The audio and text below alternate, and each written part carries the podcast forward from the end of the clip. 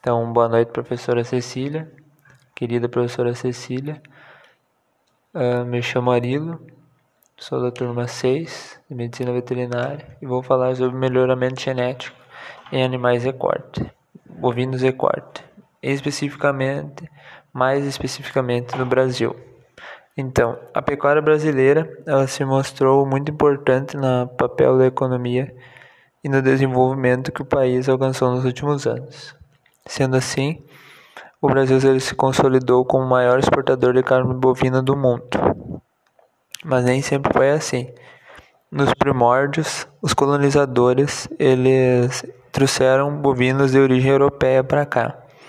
Sendo assim que no início do século XIX implantou-se primeiro, uh, importou-se as raças de gado zebu. Sendo assim, hoje a maior parte do rebanho brasileiro bovino ele é composto de gado zebu ou de raças derivadas dele. Mas o que se busca hoje? Hoje se busca uma característica semelhante à dos animais de raças europeias.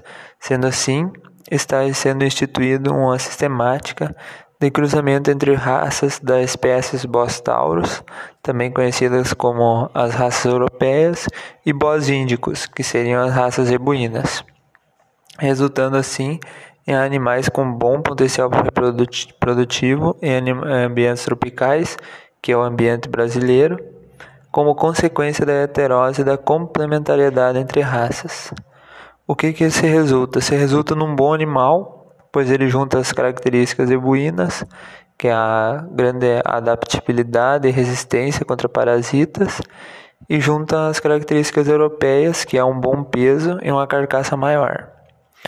Assim, no Brasil, nos últimos tempos, surgiram várias raças sintéticas, com o propósito de produzir carnes. Entre elas podemos citar Indo-Brasil, Canchim, Ibagé, Caiocá, Pampiana, que então hoje é denominada Brafor, Red Norte e Sim Brasil.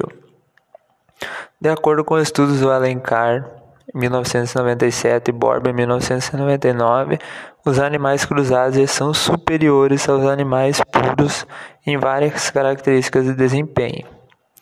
É importante também salientar que antes de realizar esses cruzamentos é necessário levar em consideração a, as características desejadas na seleção e também os cruzamentos que devem ser realizados por inseminações artificiais ou monta natural.